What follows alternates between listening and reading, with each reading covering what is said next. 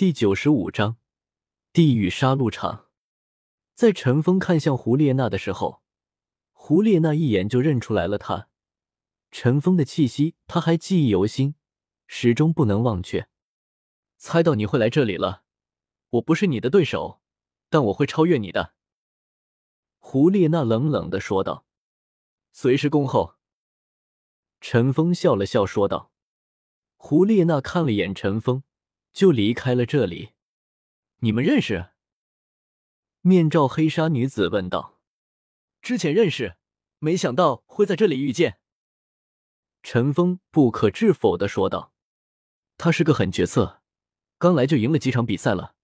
他能对你说出这种话，看来你要小心一点了。面罩黑纱女子提醒道。陈峰点了点头，没有再多说什么。走吧。前面就是地狱杀戮场了，杀戮之都的核心所在。在黑纱少女的带领下，两人看到了一个特殊的建筑，建筑呈现为圆形，更准确的说是一个不标准的锥形。下方面积最大，越向上会随之收窄，到了差不多距离地面三十米的高度，才保持同样的直径向上延伸，一直到五十米。这座地狱杀戮场的占地面积确实不小，和曾经去过的索托大斗魂场相差不多，与天斗城的大斗魂场相比，才要小一些。黑色的建筑给人很压抑的感觉。黑纱少女介绍，这座地狱杀戮场所在的位置是整个杀戮之都的中心，可见它在杀戮之都的地位有多么重要了。在这里战斗没有规则吗？唐三问道：“很简单，进去之后用你自己的身份牌报名，然后等待比赛开始。在等待期间是不允许动手。每一组进入杀戮场的人是十个，不论你用什么方法，只要最后能够活着走出来就行。每一组能够活着出来的人都只有一个。”面罩黑纱女子回答道：“十存一。”果然不愧是杀戮之都，冠军如何诞生？唐三问道。只要你能参加百场比赛，就是冠军。不过，现在地狱杀戮场排名第一的那位，也不过参加了六十七场而已。每参加一场比赛，你的身份牌都会多一场胜利，也就可以在这里多生活一年，可以在内城中随意享乐。当然。你要保证自己在享乐后还能活着。”面罩黑纱女子惊讶的说道。“我想进去看看。”唐三说道。“观战的资格是贡献一杯血腥玛丽，可以是你自己的，也可以是别人的。只要你不觉得疲倦，进去以后可以一直看。比赛是在不断进行的，只要有人报名，凑齐十人就可以开始一场。”面罩黑纱女子说道：“唐三眉头微皱，他有些想不通，为什么这杀戮之都会对血液如此重视。”此时，正有几个人从外面走进杀戮场，果然像黑纱少女所说的那样，每个人手中都拿着一杯猩红的鲜血。在这里，没必要对别人产生怜悯之心，直接动手吧。”陈峰果断的说道。唐三也是点了点头，面罩黑纱女子惊讶的看着两人。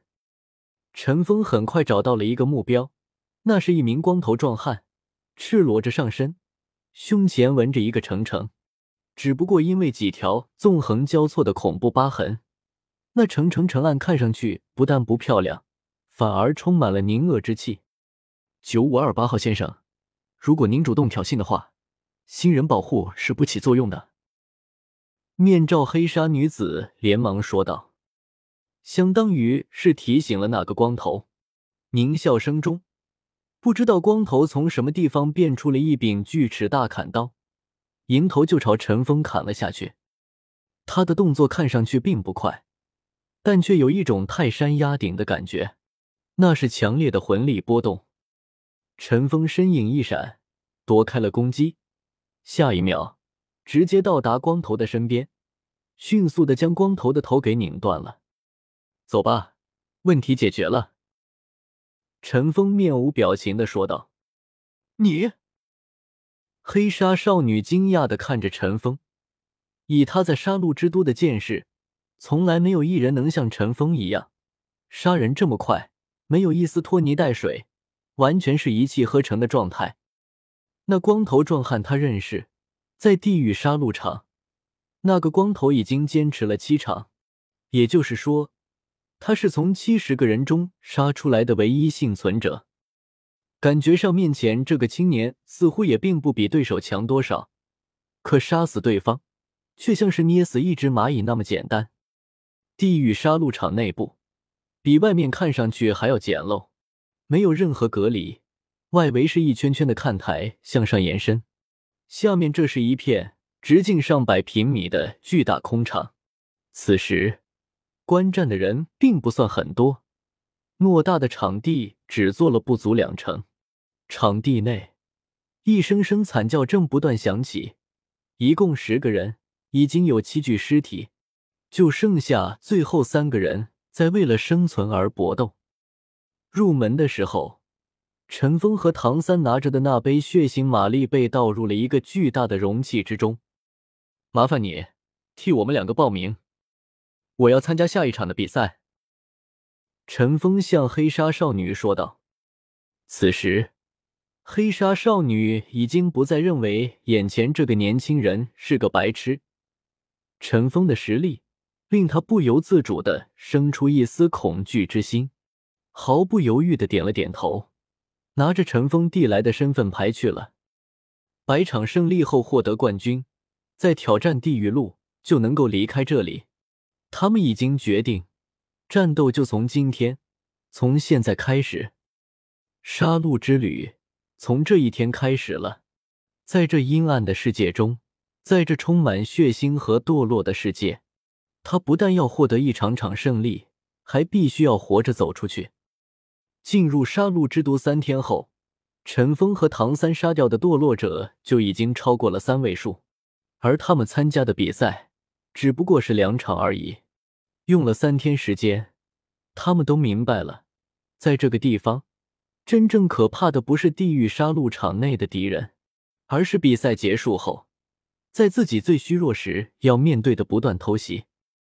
一个月过去了，陈峰在地狱杀戮场已经胜利了十一场，唐三在地狱杀戮场中获胜的场次已经增加到了九场。现在敢于偷袭他们的人已经越来越少，但是也越来越强。随着获胜场次的提升。